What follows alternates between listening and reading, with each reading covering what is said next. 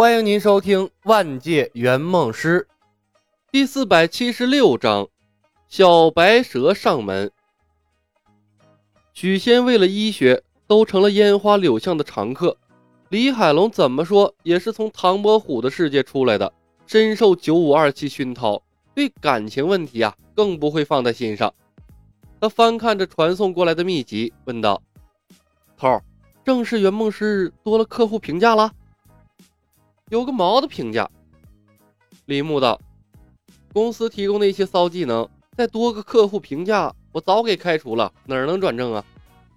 李海龙看着李牧，深以为然的点了点头：“嗯，我就知道，头做事啊干脆利落，怎么可能在乎客户评价呢？吓我一跳！如果真多了这功能模块，我都失去转正的动力了。”他低头看看手机，凑近了李牧，伸出手笑道。头儿，有没有什么多余的血菩提紫金丹？给我一些呗。干什么？李牧问。嘿嘿，我回去之后放到线下储备着。李海龙嘿嘿一笑。万一我没能通过实习期被抹去了记忆，那回到家也不至于一无所有啊。学些武功，当个小超人也不错呀。我操，人才呀！这方式连他都没想到。李牧看着李海龙，咳嗽了一声，说道：“海龙，你是个天生的圆梦师，不要轻言放弃。圆梦师很多，地球以后会越来越乱，你储备再多的秘籍丹药有什么用啊？将来该被人虐还是要被人虐，拼着往前走才是光明大道。”李海龙笑笑：“能往前走，谁乐意放弃啊？多做些准备，有备无患。头儿，咱俩留个联系方式。”万一我没转正成功，回现实拉兄弟一把。一线牵把我和胡晓彤连在一起了。说起来，我也是算被你坑了，你要对我负责的。负个毛的责！李牧扬了下眉毛。只要他能完成梦想，以后见着圆梦师啊，保证他有多远躲多远。别想那有的没的，与其担心未来的事儿，不如琢磨琢磨怎么把当前的任务完成。或者把大锤法罗的技能再开发一下，怎么开发？李海龙问。你不是怀疑增益类法术失效了吗？你或许可以试试反向增益啊。李牧道。什么意思？李海龙提起了兴趣。比如敌人砍你一刀，你就会增加十年的功力。李牧笑笑。或者敌人对你施展法术，百分百反弹啊。可以试一试，李海龙眼睛一亮。而且我琢磨了一下，大吹法罗侧重的几率应该是荒诞。李牧接着道：“我说的不够荒诞吗？”李海龙皱眉：“很离谱了吧？你之前想要的蟠桃、金丹、人参果之类的，估计是用错了。谁都知道那蟠桃、人参果吃了长生不老。”你那充其量只能叫梦想，还不如三头六臂的妖怪给胡晓彤荒诞呢。李牧笑笑，我觉得真正荒诞的是，喝口水都能长生不老，吃口包子就能金刚不坏，放个屁能熏死一个大罗金仙。李海龙豁然开朗，双手击掌，操，我他妈用错了呀！头儿，你怎么不早说？我那天跟老天要了三个小时蟠桃。嗨，早些时候我也没想到。李牧道：“还是今天老太太捡走了你丢给王道灵的肥皂，才给了我灵感的。”荒诞，荒诞！李海龙眼珠转动了几下，忽然道：“我一步跨出，外面一条街的男人裤子都会不翼而飞。”说完，他深吸了一口气，向前迈了一步。哗的一声。一阵嘈杂声突然从窗外传来，两人第一时间跑向了窗边，向外看去。果不其然，外面的街道上都乱套了。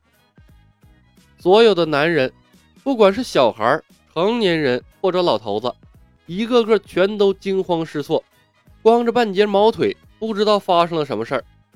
大街上到处都是寻找裤子的叫喊声，以及大姑娘、小媳妇的尖叫声。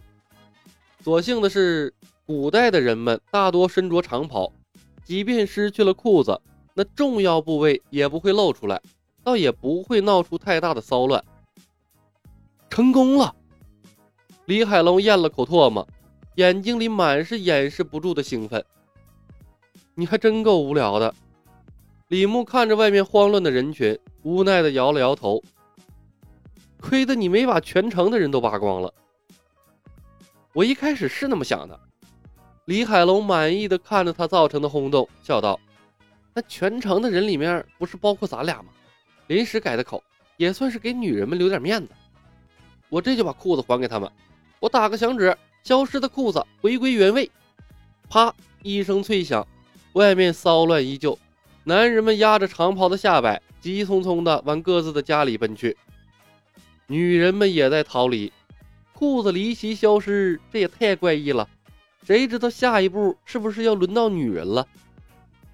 看着下面慌乱的人群，李海龙尴尬的一笑：“呃，我后退一步，裤子回归。”李牧的目光定格在了远处，淡淡的道：“别跟裤子折腾了，白素贞来了。”妈波的，果然还是个几率性的法术啊！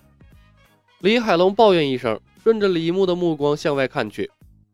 街道尽头，一青一白两道倩影，在一个小孩子的指引下，从人群中逆流而上，向着同福客栈的方向走了过来。他们三人没有刻意的隐藏行踪，两男一女，举止装束又不同于古代人，打听到他们呢，并不困难。李牧飞快地拿出了魔法书，念动咒语，为自己和李海龙加持护体石符、护体神盾、烈火神盾。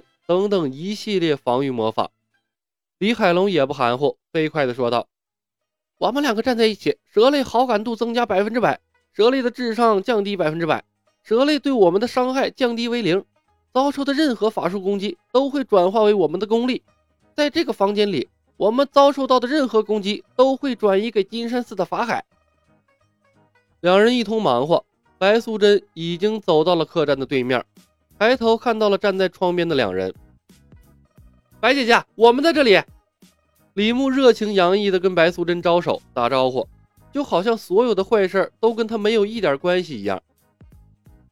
一路走来，白素贞听到的全是关于她和王道陵的风流韵事，她的涵养再好也快绷不住了。此刻，她的情绪低落到了极点，看到李小白，勉强对他笑了笑。拉起小青，紧走两步，已然从街道上消失了。下一秒，直接出现在了李牧的房中。白姐姐，我看到你和那个道士的互动了。李牧先发制人，皱眉道：“虽然我无意评价白姐姐的情史，但我还是想说上一句，那个道士看起来不像个好人呐。不要再跟我提他，我跟他没有任何关系。”我今天遭了小人的暗算，才会在光天化日之下出了那般的丑。